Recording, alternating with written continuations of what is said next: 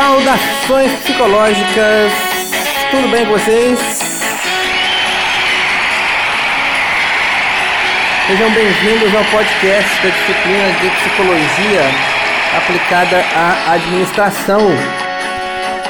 Já estamos no nosso segundo bimestre de atividades. Já falamos sobre o nosso amigo Dedeca, falamos sobre o querido Taylor.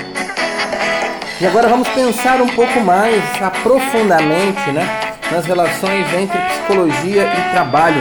Que trabalho é esse? Que psicologia é essa que a gente quer pensar?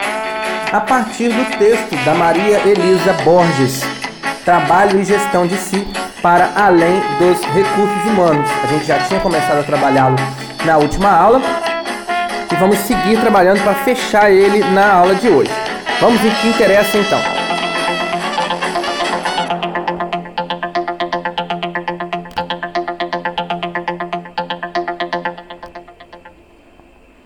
Bom, estamos então é, para trabalhar é, as questões relativas ao texto Trabalho e Gestão de Si para além dos recursos humanos. Vou fazer uma breve introdução com relação a esse trabalho, é, para que a gente tenha algumas. É, saiba por onde a gente vai é, se nortear, né? O trabalho da Elisa, a Elisa historicamente sempre trabalhou com, é, com a perspectiva da psicologia do trabalho, ela sempre trabalhou com recursos humanos, uma área que cada um de vocês, quanto futuro administradores, vão poder trabalhar. Né? Então, o artigo dela pretende né, trazer reflexões sobre a produção de novas formas de ser e estar no mundo a partir das de, é, novas formas de ser e estar no mundo e suas relações com o trabalho a partir das demandas que foram colocadas pelo capitalismo atualmente. Né? Então ela traz a questão da ergonomia da atividade né, e da ergologia para contribuir de que forma, né, a pensar um pouco de que forma a gente pode repensar as práticas profissionais de trabalho, sobretudo na área de recursos humanos, né, nessa área denominada como gestão de pessoas. Né? Que foi intensamente transformada nas últimas décadas a partir também da modificação desse capitalismo. Um capitalismo que hoje pede muito mais criticidade, muito mais inventividade do trabalhador, ou seja, uma nova forma de, tra de trabalhador, um novo trabalhador no contemporâneo, da qual é, esse, esse novo regime de produção exige, né? Então, o que a gente quer mostrar, o que ela quis mostrar nesse texto é isso, né?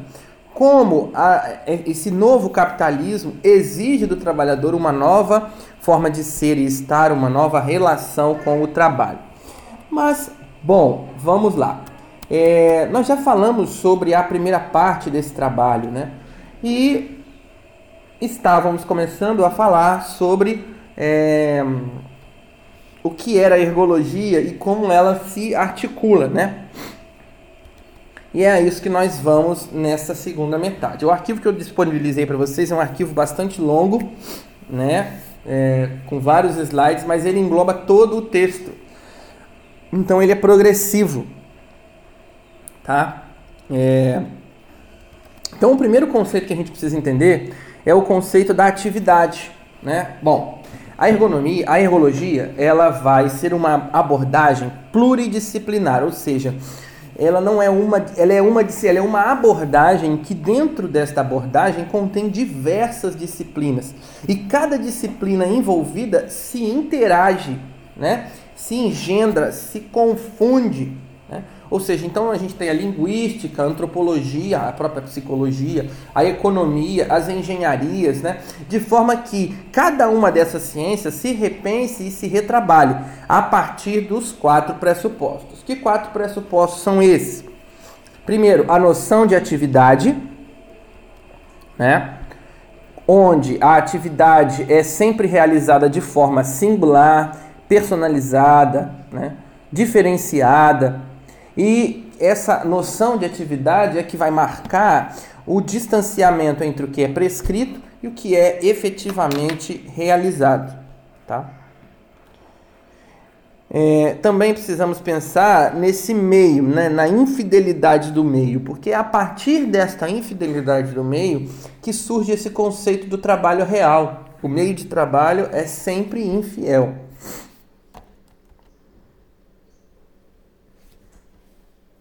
Então, esses quatro pressupostos, né? A noção de atividade, e essa noção de atividade ganha uma dimensão muito mais ampla do que a explorada é, pela ergonomia, né? Nada acontece da mesma forma de um dia para o outro. Esse podcast que eu estou gravando não é igual ao outro que eu gravei. A nossa aula não vai ser igual a esse podcast. A nossa aula de amanhã não vai ser igual a esse podcast de hoje. É, a aula de amanhã não vai ser igual à aula da semana que vem. Então nada vai acontecer da mesma forma. Logo, a gente não pode é, entender que a atividade é uma mera reprodução de coisas. Assim, a gente não pode acreditar que o trabalhador seja um mero executor de prescrições, como o nosso amigo Taylor queria que a gente pensasse. Né? E a saúde no trabalho, pensar a saúde do trabalho, não pode ser uma prerrogativa né, de apenas. É, como se fosse um mero equilíbrio, né? uma mera capacidade de adaptação do trabalhador, como o Taylor acreditava. Né? O Taylor dizia que o trabalhador tinha que se adaptar.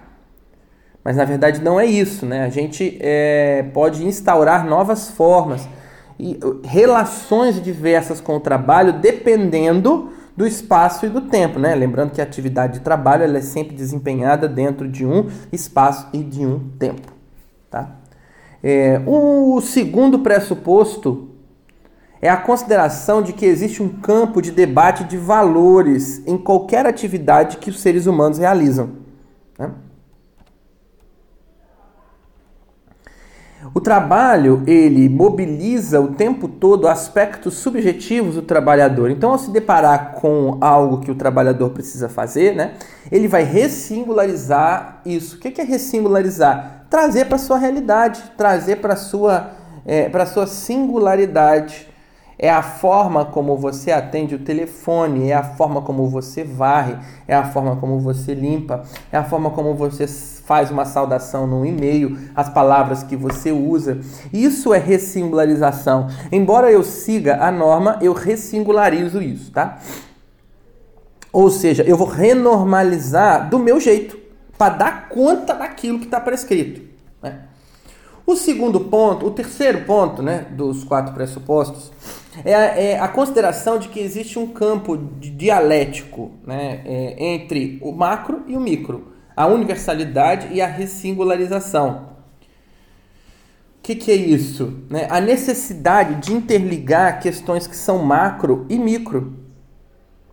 Uma regra é macro, mas cada pessoa que executa essa regra é a dimensão micro. Dizer que, por exemplo, vou, dar um, vou, vou falar sobre é, fábricas de carro, né?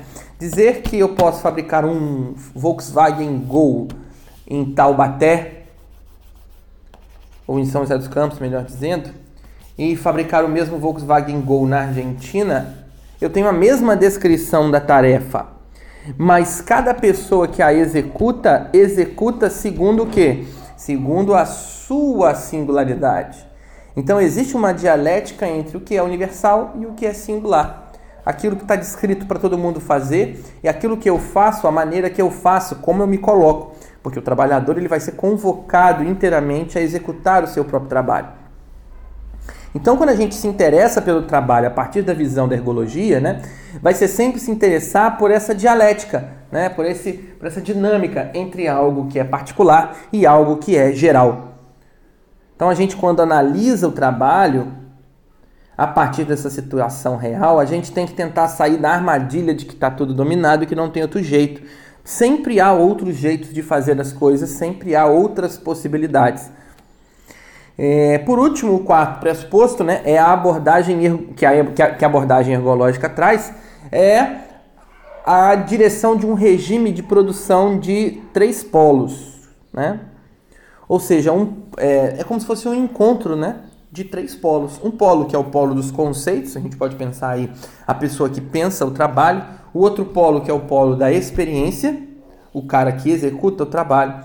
E o terceiro polo é o polo ético-epistêmico, que faz a ligação entre esses dois polos, de maneira que cada um dos polos não seja melhor do que o outro ou mais importante, mas eles adquiram uma mesma condição, proporcionando é, uma, um pé de igualdade nesta relação, tá?